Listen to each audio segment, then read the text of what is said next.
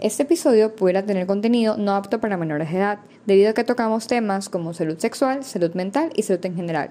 Se recomienda discreción.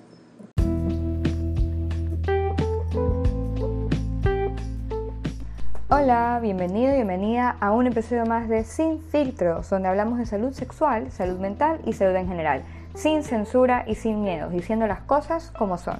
Mi nombre es Belén, parte del grupo que conforma Sin Filtros y la host de este podcast.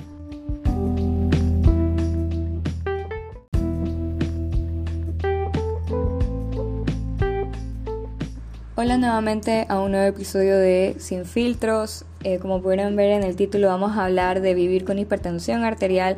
Estamos muy emocionados porque vamos a tener invitados especiales y por eso si ven que falla un poco el audio es porque en vista que uno de los invitados tiene hipertensión y eso ya es grupo de riesgo para COVID y con todo eso de la, nueva ola de contagios no quisimos hacerlo presencial. Entonces lo vamos a hacer eh, online por así decirlo, con una llamada usando la plataforma anchor.fm donde editamos nuestros, nuestros podcasts y esperamos de que salga todo bien. Entonces si ven que falla un poquito el audio es por eso, pero yo lo estuve escuchando ahorita porque grabamos esto antes y la verdad es que se, está súper bien. Y bueno, recapitulando la semana, el 2021 pareciera que fuera peor que el 2020, la cepa es más mortal, es más contagiosa, así que solo me queda decirles que por favor eh, no salgan tanto prioricen sus salidas Realmente es un sacrificio más eh, dejarse de ver con tus amigos. No los veo hace más. Bueno, ya, mismo se cumplen tres semanas. Y la verdad es que, o sea, sí, cuesta, cuesta, pero hay que priorizar las salidas. O solo he salido para ver a mis médicos, solo me veo con mi enamorado y esperar que todo salga bien, ayudar en algo a los médicos. Y ahorita que viene la, la época de fiesta de graduación, realmente a los que se están graduando, yo sé que es difícil la fiesta de graduación es una de las cosas más chéveres del mundo. Literalmente es una fiesta increíble, eres el protagonista, eres... O sea, es muy, es una experiencia única, pero lamentablemente estamos en pandemia.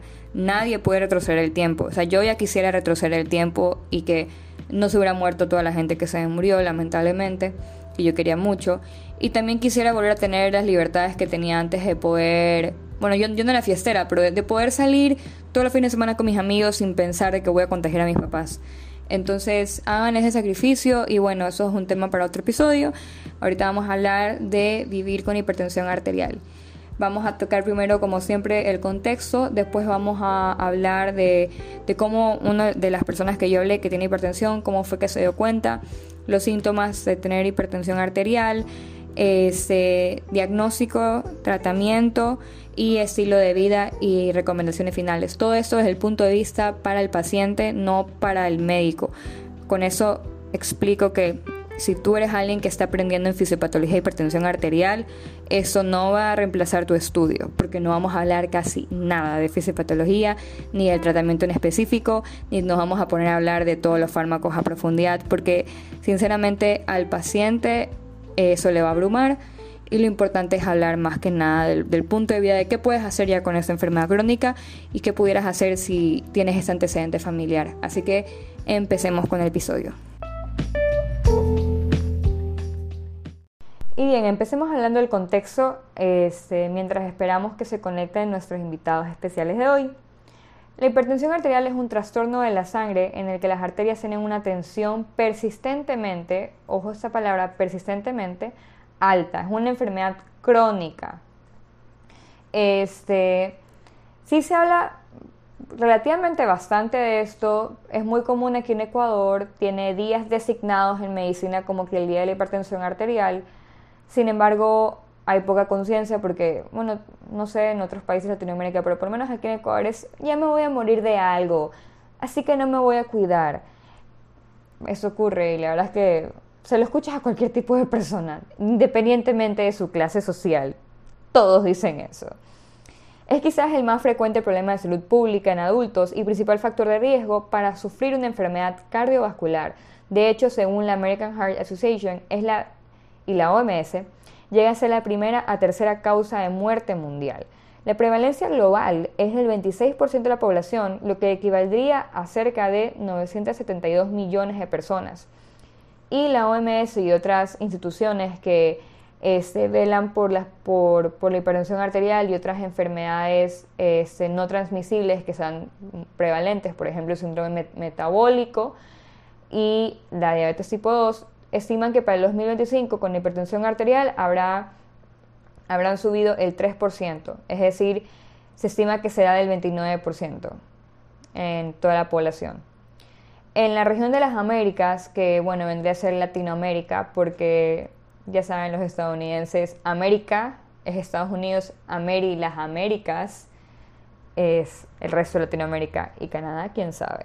Bueno, en Latinoamérica es la causa de 1.6 millones de muertes en menores de 70 años de edad, lo cual, tiene, lo cual eh, llega a decir que es, un, es una causa de muerte prematura y además es una muerte que se puede evitar. O sea, no quiere decir que o sea, al final del día, como dije, sí, todos nos vamos a morir, pero puedes evitar morirte por hipertensión. Eso es lo que dice la OPS, la Organización Panamericana de la Salud y es que afecta en Latinoamérica entre el 20 y el 40% de la población, lo que equivaldría a 250 millones de personas. Recordemos que eh, mundialmente existen 972 millones de personas que sufren de hipertensión arterial, de las cuales solo el 250 millones están en Latinoamérica. El resto se divide, por ejemplo, en el continente de África, ya que este, los africanos, la raza negra, eh, genéticamente está más predispuesta a no solo tener hipertensión arterial, sino a tenerla grave. Pero eso vamos a hablar más adelante en el episodio ya con nuestros invitados. Hay muchas razones por las cuales en Latinoamérica la prevalencia es elevada, las cuales iremos discutiendo en este episodio. La hipertensión arterial no solo predispone a enfermedades cardiovasculares, sino también a eventos cerebrovasculares, por ejemplo, un derrame cerebral como criollamente se le llama, o a que haya un infarto cerebral, también predispone a, la diabetes tipo 2 o empeorar la diabetes tipo 2, síndrome metabólico, enfermedades renales. Y hoy en pandemia, entre otras cosas, hoy en pandemia, si tú eres hipertenso diagnosticado y te da COVID, tienes más probabilidades de que se agrave, lo cual no quiere decir que te vas a morir, solo pues ahí tienes más riesgo que una persona que no tiene hipertensión arterial. Y eso también vamos a tocar en este episodio con uno de los invitados que es diagnosticado de que es hipertenso, por eso el episodio se llama Vivir siendo hipertenso.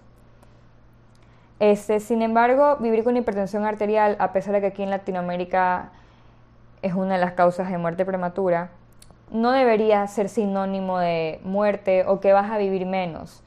Al menos en la actualidad no, no debería ser así. Si es que sigues las recomendaciones del médico y se cambia el estilo de vida y te adaptas a ese nuevo estilo de vida, que es lo que vamos a hablar en ese episodio.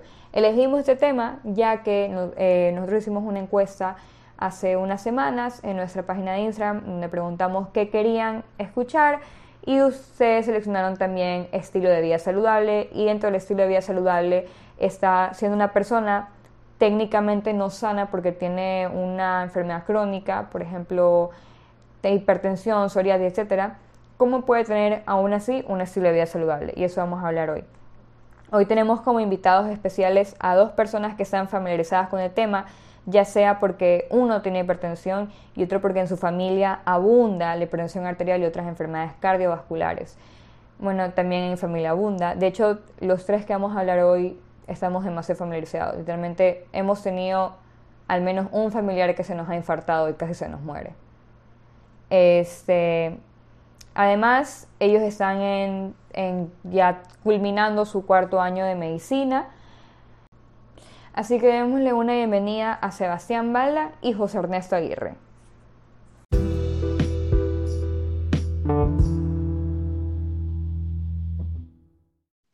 Teto. Hola, buenas. Primo. Hipertenso como siempre. Ufi.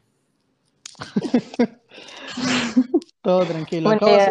Acabo, de hacer, un playlist de, de Spotify en realidad. Ah, ya. Eh, comiencen a saludar por orden de lista. Empecemos con Baldita. Bueno, locura, saluda. Hola, ¿cómo están? Listo, soy Aguirre. Plena, plena. orden de prioridad, entonces, primo. No. Este, bueno, ya, a ver, José Ernesto, preséntate. Eh, bueno, mi nombre es José Ernesto Aguirre, soy estudiante de medicina. ¿Qué más quisieran saber? Este, no sé, ¿qué quisieras hacer? ¿En qué te quisieras especializar? ¿O qué, qué tal medicina? ¿Cómo te ha ido ahorita? Primero me enfoco en graduarme y después la especialidad. Eh, anestesiología y hematología. En la universidad. Quieres ser DJ, dice. Es difícil para los que quieran empezar. No, no crean que no lo es. Porque... Medicina está para la joda, ahí sí difiero. bueno, Valdita, preséntate. Eres el protagonista. Yo soy Sebastián Balda, pero dígame Valdita, y José Ernesto es Teto. Así que yo lo voy a decir Teto durante el podcast, solo para que sepan. Y Mabel es la IFE, así que ahí tienen los nombres que voy a usar. Por si se llegan a confundir. Bueno, Valdita, este, ¿desde hace cuándo es que eres, o sea, Valdita por si acaso tiene hipertensión arterial diagnosticada desde hace unos añitos? Y entonces vamos a empezar con cuándo fue tu diagnóstico, a qué edad fue y cómo es que te diste cuenta que tienes hipertensión.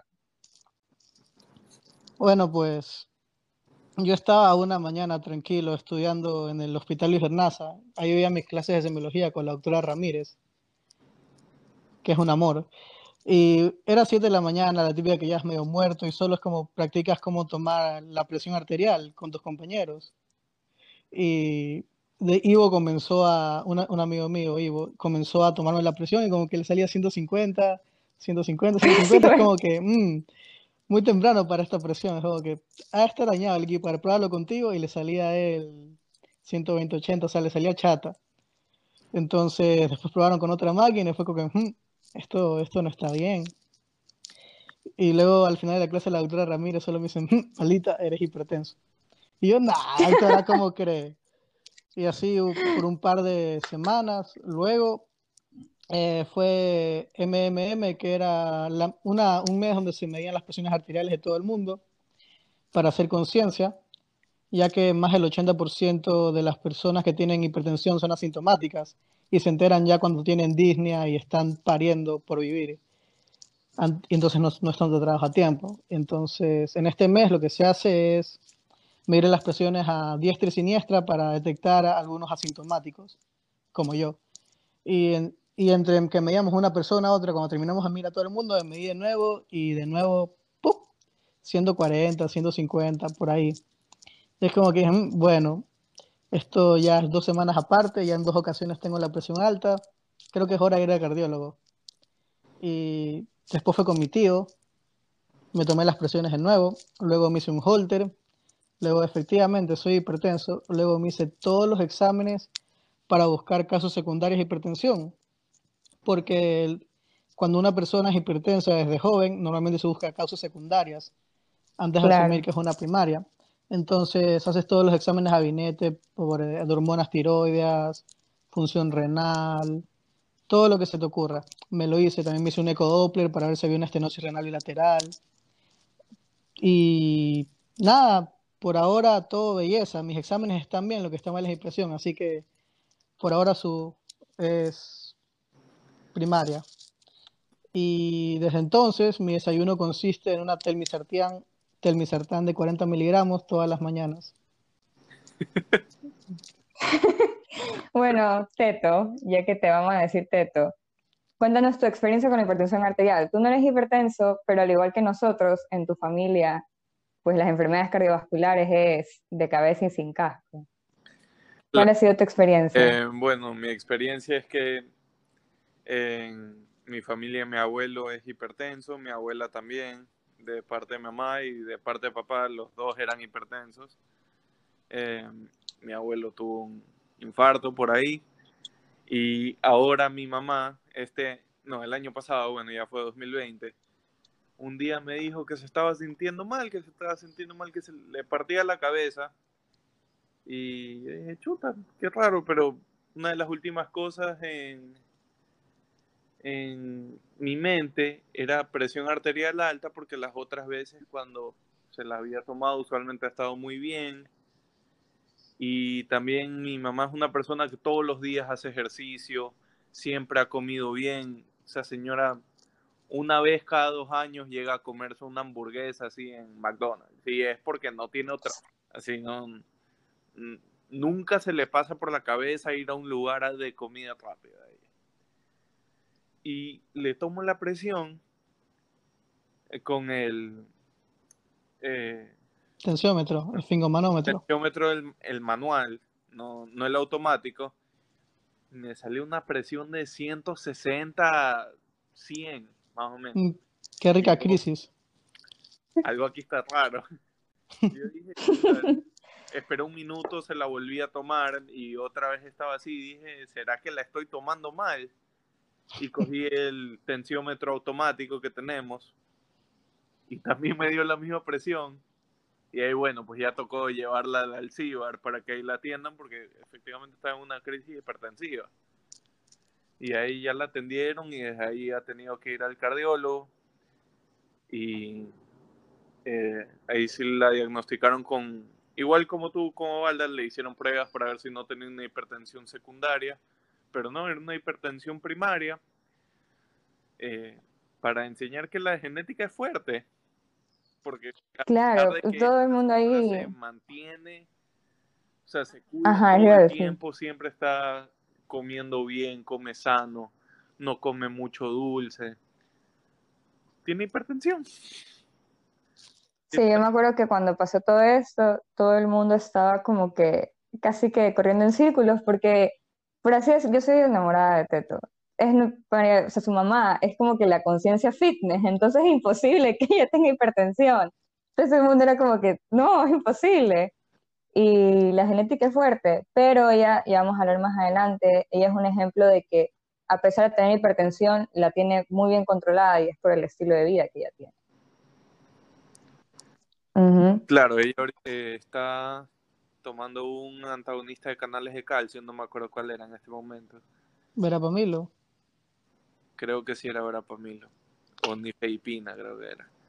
Y ella, bueno, ahorita ya tiene la presión más normalizada, lo que sí tiene alto son el colesterol y los triglicéridos. Mm, para eso puede tomar niacina. Sí, están viendo que, le dan mismo, que está tomando. La niacina es natural, así que no tiene muchos efectos adversos, por eso es bueno para subir los HDL. No, HDL sí tiene alto por todo el ejercicio que ella hace. Pero los solo tiene que ella lo tiene altísimo. No tuvo suerte. Porque la mayoría de pacientes no, aunque la cefalea es el síntoma más común, es súper raro que un paciente hipertenso tenga síntomas. Claro. Ajá, eso, eso era lo que iba a entrar. Como que normalmente como la gente se da cuenta que, que tiene hipertensión arterial, como dijo Valdita, es cuando ya están... Acabados. Acabados, ajá. Al menos que, o por ejemplo lo que decía mi papá, que mi papá es intensivista, para los que escuchan, mi papá es, está especializado en medicina interna y terapia intensiva. Normalmente se dan cuenta, se dan cuenta es cuando, por ejemplo, les van a hacer una valoración quirúrgica y la nada encuentran que tienen una presión altísima. A ver, Valita, ¿cuál es lo normal de tener, o sea, una persona normal, cómo tendría que tener su presión arterial? Depende, ¿eres europeo o americana? Hagamos una media entre los dos, porque la verdad eso depende también del, profesor de medicina. ya somos americanos, porque vivimos en el continente América. Ya, somos americanos, entonces a partir de 130 comenzamos a dar antihipertensivos.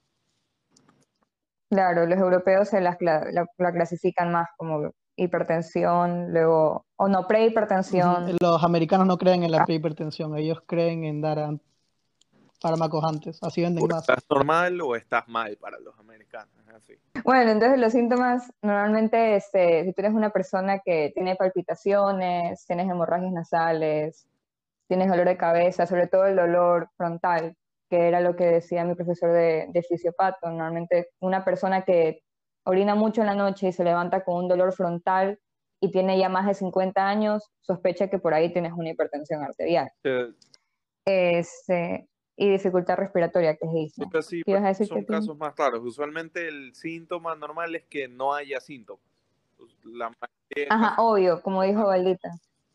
Ajá, o tienes una patología secundaria bien rica, como una, una, angina de pecho por, por, porque la mayoría de hipertensos están acompañados con dilipidemias, entonces tienen anginas de pecho, eventos cerebrovasculares, trombos, el infarto bien rico y te enteras que eres hipertenso de paso. Ahí juntito te vas. Ahí juntito. Claro, y por eso, o sea, ese es el, ajá, ese es el punto de ese episodio más que nada generar conciencia, porque si alguien aquí nos está viendo y tienen antecedentes patológicos familiares de enfermedades cardiovasculares, que normalmente si eres de Ecuador, sobre todo si eres, bueno, tu familia es, de Manabí, hola, este, ahí abunda la hipertensión. Entonces, si tienes esos antecedentes, ponte pilas, porque este, te puede caer. Sobre todo, y si eres mujer, las mujeres antes de entrar a la menopausia, los hombres son más, o sea, tienen más probabilidades de tener hipertensión arterial. Pero una vez que la mujer ya entra, o sea, ya tiene ya la, ya, la, menopausia, las hormonas dejan de, por así decirlo, vamos a explicarlo criollo, dejan de proteger a la mujer de no tener hipertensión. Entonces eso también explicaría por qué eh, una mujer a partir de sus 50 años de edad, que es como la media, o 45, que es como la media que ya les da la menopausia, tiene más riesgo de tener hipertensión arterial, sobre todo si tiene antecedentes familiares. Plena. Y si eres hipertenso, deberías hacerte un Holter, que es un mapeo de 24 horas de la presión, para ver qué clase de hipertensos hay, porque hay varios tipos. puede ser como yo, que estoy chato la mayoría del día, excepto en la tarde, pero lo importante es que en la madrugada también estoy chato. Los que tienen problemas en la madrugada normalmente tienen derrames, entonces hay que tener más cuidado con ese tipo de personas. Claro. ¿Y qué es lo común normalmente en la hipertensión arterial primaria? O sea, sí, que no haya síntomas, que, bueno, si haces un holter ya sabes en qué horas de tu día estás, estás más hipertenso que otras. Eh, lo que pasa a nivel del endotelio es que en vez de secretar óxido nítrico, suele secretar vasopresina y proinflamatorios, lo que va haciendo más rugosa la luz de los vasos, lo que vuelve un estado más trombo, trombofílico, o sea, lo vuelve propenso a trombos cierra la luz de los vasos. ¿Y qué más quieres saber?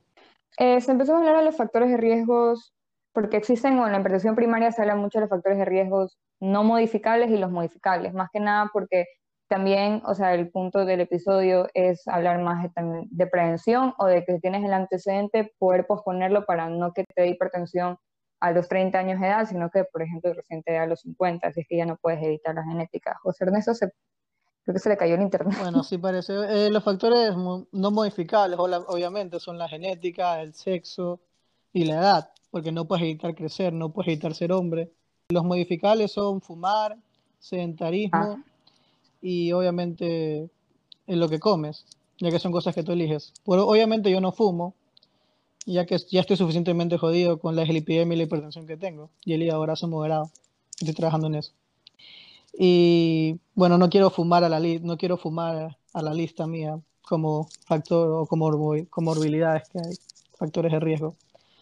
¿Qué otras cosas puedes modificar? Bueno, pues tienes que hacer bastante ejercicio, por lo menos unas buenas cuatro horas a la semana de ejercicio, es, obviamente cardio, ya que quieres mejorar tu corazón, cardio. Y ¿Qué más? Y en la dieta, en la dieta los hipertensos tienen que tener una dieta baja en sodio para evitar retener líquidos, ya que la presión en la sangre va determinada por el volumen de, que hay de líquido en la sangre y por el diámetro del vaso. Entonces, si retienes líquido, tienes más presión. Entonces, por eso, como la sal atrae el agua, eso genera un, aumento de volumen. Entonces, por eso los suelen usar una dieta hiposódica, normalmente con, un tipo de sal baja en sodio. Ya voy, Ernesto. Ya, ah, sí, sí, te escucho, primito. Sí, estábamos, ajá, estamos ahorita hablando de los factores de riesgo sí modificables. Y se pueden modificar. Por lo menos aquí en Ecuador, este, realmente no se sabe mucho si es la genética. Por ejemplo, en la raza negra se sabe que la genética juega un factor de riesgo bastante este, o sea, un es principal, básicamente. Pero aquí en Ecuador es la dieta. Claro. Y, es porque... es altísimo. chimborazos ah. arroz. Sí. Sí. Bueno, pero sí, eh, hay que tener cuidado porque la mayoría de pacientes que cambian, como yo, de sal normal a sal baja en sodio, no es que no le ponen nada, le ponen potasio. Entonces, el riesgo de, de consumir mucha sal baja en sodio es que le pones mucha sal ya que no tiene sabor y puedes hacer eh, Claro. una hipercalemia por demasiado potasio. Claro. Claro, o sea, por lo menos mi papá que es hipertenso, él solo bajó el consumo de sal, o sea, no es que puso una sal baja, baja en sodio, solo bajó el consumo de sal y, y la verdad es que si uno está demasiado acostumbrado a la sal, yo, le, yo igual yo le echo miles, miles de sal y siempre me dicen que voy a terminar hipertensa antes de los 40 años, pero pues que yo no puedo, y amo el queso manaba, no. A mí también me encanta. Y esa es una de las razones por las cuales en Manaví es demasiado prevalente. A mí ¿Ah? me encanta el mango con sal y, la, y las grosellas, mango con sal, todo eso. Eso es lo único que como con sal de verdad. El resto de mi comida está hecha con sal para hipertensos. ¿Y alguien en, en tu casa es hipertenso o eres solo tú? Eh, bueno, mi abuela era hipotensa, mi abuelo hipertenso, todos los, todos mi, todos los, la mayoría de hermanos de mi abuelo y mi abuelo se murieron de un infarto, casi que en el mismo, a- al mismo Al mismo año, tiempo, sí. casi, casi. Bueno, mi tío es hipertenso Estado. y hasta ahora ningún hermano mío es hipertenso, hasta ahora. Pero sí, sí, bueno, hay historial de todo en mi familia. Sería un buen paciente en el futuro, para una buena historia clínica. Y bueno, No, ¿Cómo que no? Ahí pones paciente hipertenso diagnosticado hace 20 años, hijo de puta, un libro, lipidémico, con antecedentes patológicos personales, bla, bla, bla, bla, bla. entonces ahorita, José Ernesto, ya que te fuiste y no has hablado mucho, recapitulemos más que nada el, el, el diagnóstico, por ejemplo, para que si una persona que escucha y se toma la, la presión arterial y la, y la tiene alta, ¿qué son esas pequeñas cosas para que se calme y diga, a ver, no es que de una vas a decir, ah, soy hipertenso, sino que tienen que pasar esas cositas antes de poder hacer el diagnóstico de, sí, tienes hipertensión arterial primaria? Bueno, lo primero que todo es saber cómo tomar la presión. Son algunos pasos específicos. Eh, si es que estás en casa, sobre todo es ponerte bien el tensiómetro. No debe estar tan ajustado.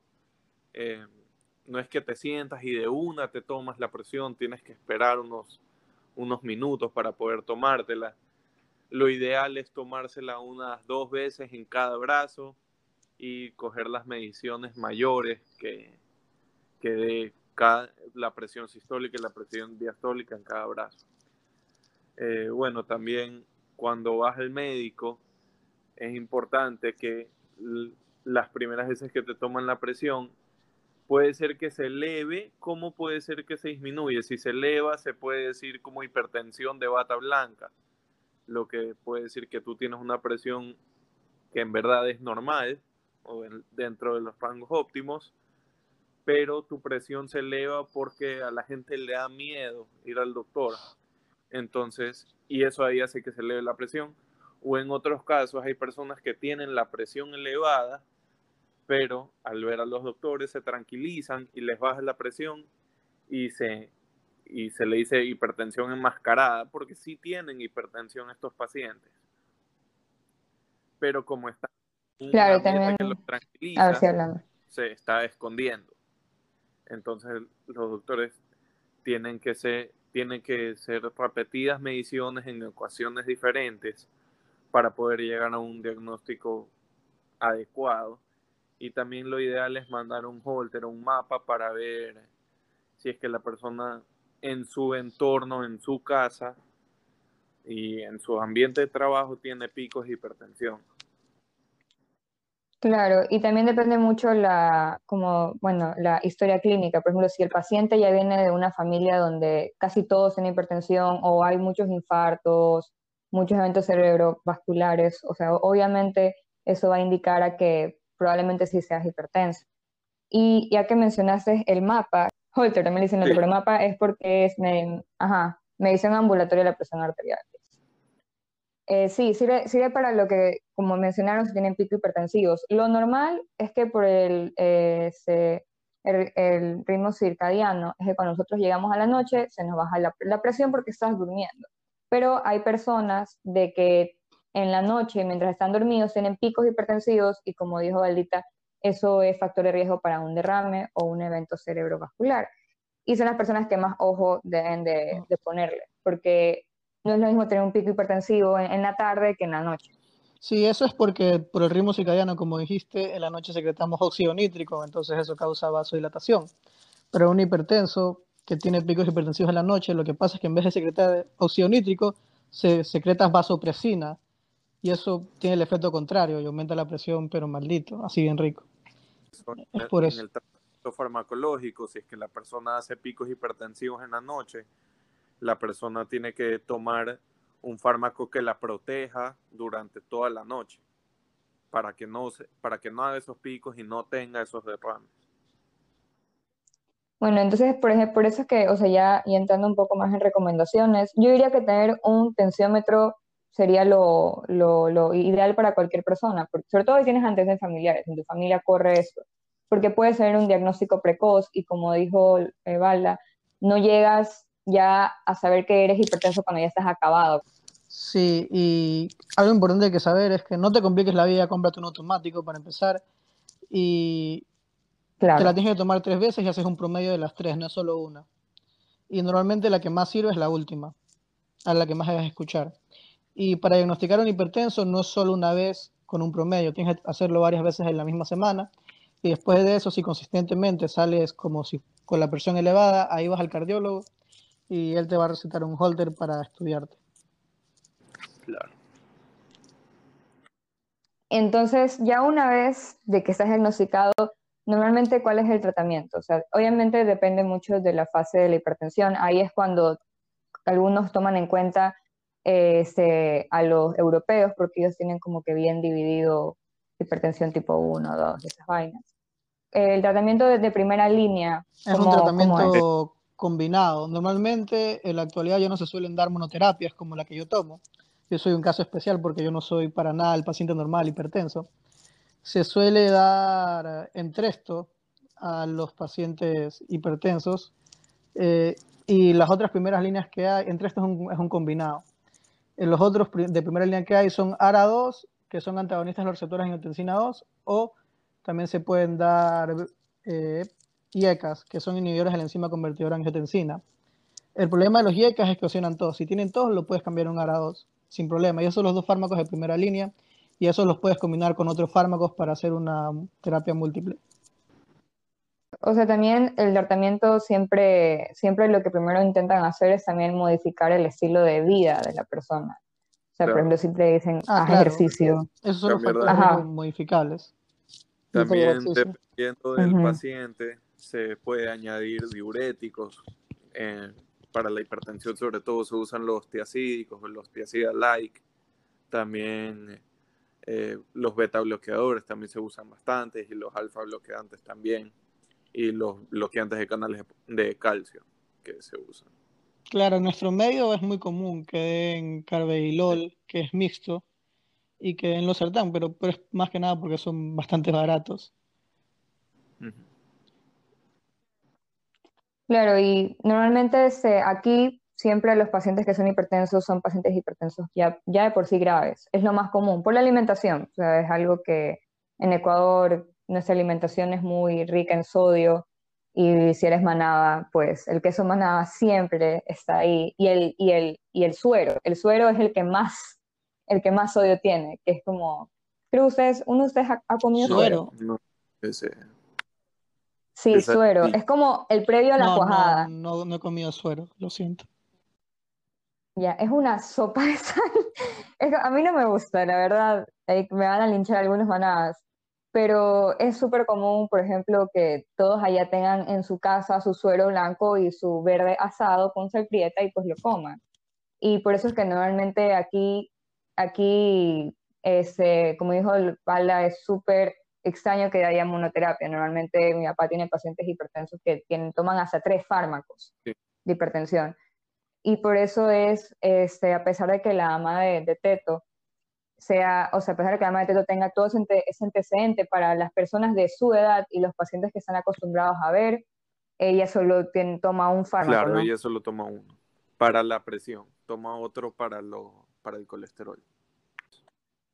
Entonces, Ujú. lectura. Estuve preguntando en, en, en la cuenta de, de Sin Filtros, como que, que quisiera saber si eres hipertenso, no sé. Y es como que vives con miedo de algún día tener una manifestación clínica fea de hipertensión arterial, o sea, de tener una muy buena crisis No, hipertensiva. porque estoy bien controlado. Si, si Wow. estoy bien controlado, no tengo por qué tener miedo. Justo. Wow. Es como todas las cosas, si te controlas, te mueres de cualquier otra cosa menos que tu enfermedad de base. Si no te controlas y ya es con- diagnosticado con insuficiencia cardíaca, bueno, pues la historia es otra. Ahí tendrías que dar un beta bloqueante. Claro. En insuficiencias cardíacas es complicado porque no le puedes dar muchos beta bloqueantes, ya que el corazón ya de por sí no tiene mucha fuerza. Y los pocos que tienes que dar son bisoprolol, que es un beta bloqueante muy, beta 1 muy selectivo, y diuréticos. O sea, no tienes muchas opciones.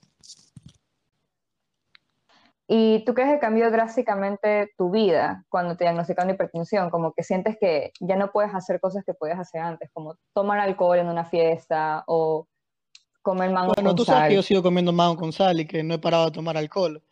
Así que, como puedes ver, diga, pero lo hace. como puedes ver, no es que he cambiado tanto. Entonces es debatible si es que está bien controlado, ¿no? Mi presión dice que sí. El, el esfingomanómetro dice que estoy chato. Y la, Por ahora. ya, pues por ahora estoy bien controlado. ¿Qué, aparte, no, ¿qué vas a pedir? Que sea un monje, pues, de- del claustro, que no tome, que, no- que no chupe, que no haga, que no coma. O sea, a mí me encanta el bolón y el mago con sal. Es más, yo soy de comida salada, no de comida dulce.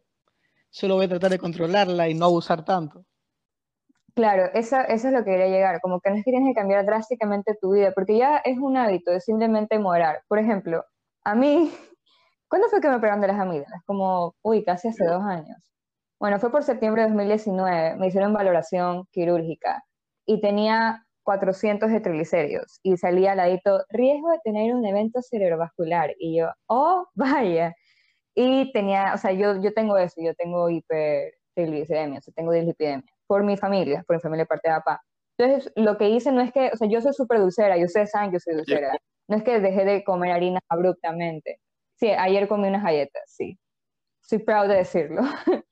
Este, lo que hice fue controlar, o sea, no, no drásticamente de, ay, no, yo no voy a comer nada que tenga dulce, no voy a comer nada que tenga grasa y no voy a comer nada que tenga harinas, sino que bajarle y, poco a poco uno, uno se va acostumbrando. O si uno lo quita abruptamente, es más probable que el día en que llegues a pecar, como, como se dice aquí cuando no cumplen la dieta, este, te tengas un atracón entonces, eso es lo que queríamos también llegar. Por ejemplo, Balita, como él dijo, sigue chupando, pero ya no es que drásticamente porque, pues cuando estaba en el colegio, nuestro pequeño amigo Balita, Ey, yo siempre he sido una persona muy controlada, pero la vida hay que Muy vivirla. controlada, dice. O sea, cuando haces algo, lo haces bien. O sea, si vas a chupar, chupa. Si no vas a chupar, no chupes. Y ahora en tiempos de, de COVID sientes que estás en más, ¿sabes? Sientes que estás en más riesgo y qué haces para cuidarte más, teniendo en cuenta de que entras del, de- en el grupo de riesgo. Lo que hago para cuidarme es no salir con tanta gente, usar mascarilla, ponerme alcohol en las manos, bañarme cuando regreso a la casa, cosas de sentido común que hace todo el mundo en épocas de COVID. No es que tenga cuidados adicionales. Locura es un ejemplo de lo que es tener balance siendo hipertenso. No es que es una enfermedad crónica que ya es que tienes que cambiar todo tu estilo de vida, ni tampoco es, ah, no, ya me voy a morir de esto, ya no hago nada. Sigo viviendo mi vida. no Nada, lo único que tomo es tratar de hacer ejercicio y mi pastillita, que son muy buen triplos en la casa que tomo, que se llama Micardis. Les pone un excipiente de que sabe fresita, entonces es como comerme un caramelo en las mañanas. Solo no lo masques porque sabe feo. Y también son buen trip porque saben que la mayoría de hipertensos son viejitos, entonces en las cajitas, como que dentro de, de los, de lo- donde están las pastillas, tienes lunes, martes, miércoles, jueves, sábado, domingo para que sepas si ya te tomaste la pastilla del día. Porque aunque no estoy viejo, yo hay, hay veces en la mitad del día en que me pongo a pensar, ¿me la tomé hoy o es mi recuerdo de que me la tomé ayer? Como que no me acuerdo si me la tomé hoy.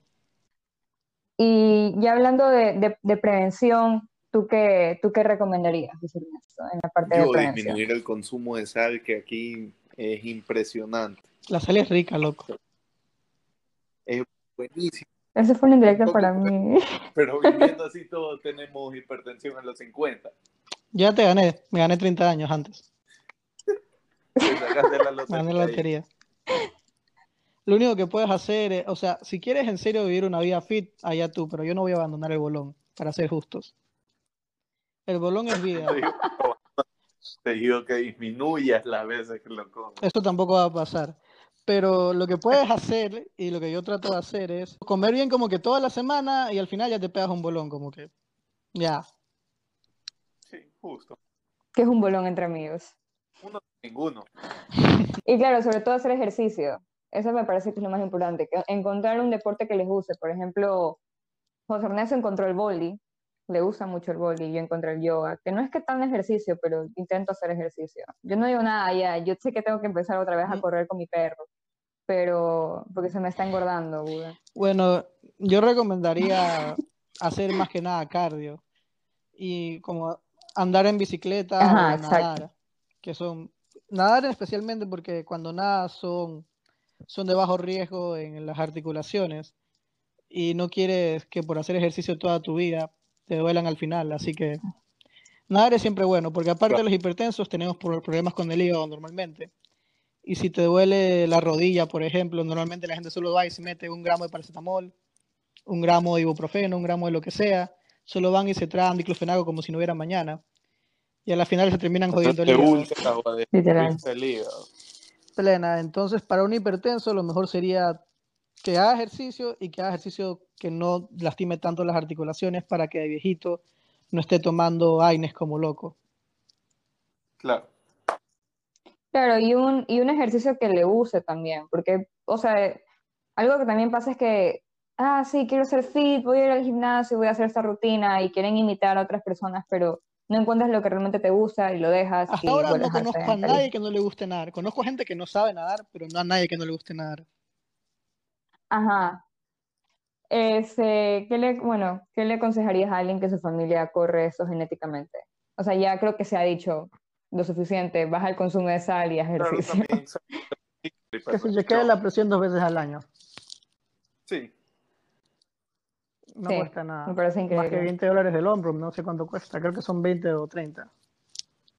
Claro, y, a- y además, o sea, según yo, eh, gastar en prevención es lo ideal porque más caro te va a salir un marcapasos porque ya estás en la, en las últimas, porque nunca te diagnosticaron hipertensión arterial. claro, o sea, gastar de los 30 dólares en el tensiómetro para tener tus controles te va a salir mejor que simplemente enterarte a los 50 años ya con un infarto, te tengas que operar, tal vez te tengas, tengas que hacerte stents y un montón de otras operaciones.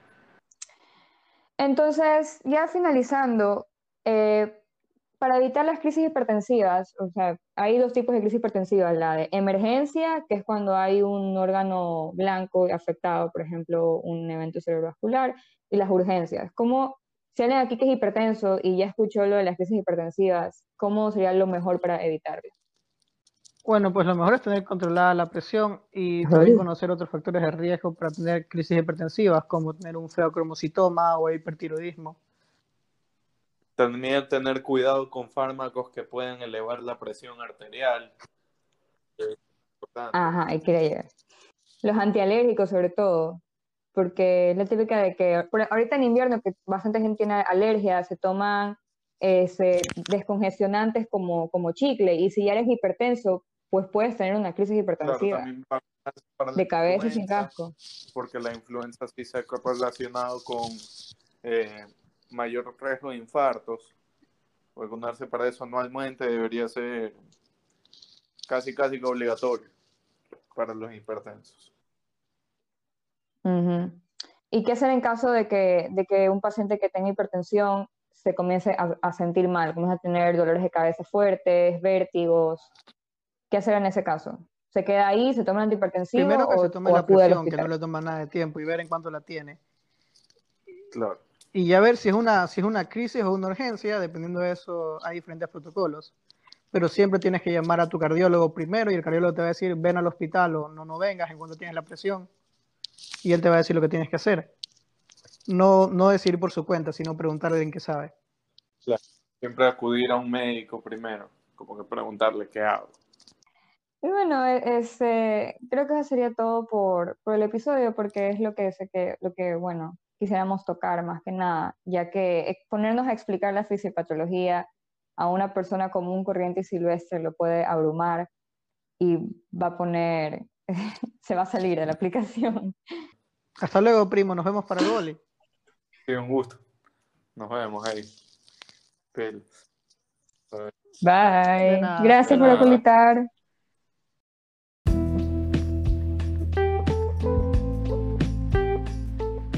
Y bien, espero que les haya gustado este episodio. Recapitulando, por si no les quedó claro, este, si tienes algún familiar con hipertensión, algún conocido o tú mismo tienes hipertensión o tienes antecedentes familiares patológicos, eh, invierte en tu tensiómetro.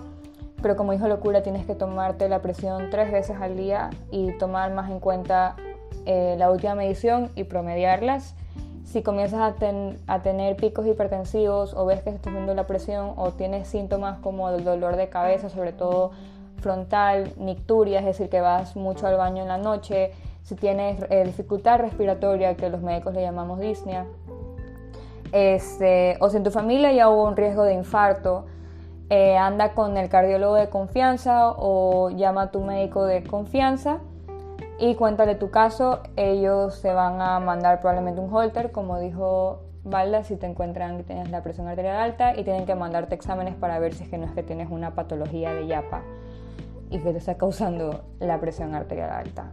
Cuídense mucho, recuerden que si fuiste diagnosticado de hipertensión, como dije, no tienes que cambiar drásticamente tu estilo de vida, solo reducir el consumo de sal, del boloncito, del queso manaba, que sí, es verdad, sí cuesta, pero es reducir el consumo y adaptarse, ¿no? Y empezar a hacer un ejercicio y busca el ejercicio que más te guste. Normalmente a la gente le, le, gusta mucho la natación y hacer deporte entre amigos y le gusta bastante, andar en bicicleta, hacer cardio. 30 minutos al día es lo óptimo, ya con 15 minutos estás hecho al día. Este, y sí, anímate. Queremos em, eh, tocar más temas de estilo de vida saludable, viéndolo desde el punto de vista de que ya tengo una enfermedad, ¿cómo puedo aún así tener una enfermedad, un estilo de vida saludable? Porque tener una enfermedad crónica no es sinónimo de que no estás sano. O sea, sí es verdad, tienes una enfermedad, pero no es que tu vida sana se acabó ahí. Puedes seguir teniendo una vida relativamente saludable. Recuerden seguirnos en nuestras redes sociales, arroba sin filtros KB, arroba sin filtros subguión KB y esperemos verlos en el próximo episodio. Bye. Por favor, cuídense, usen mascarilla.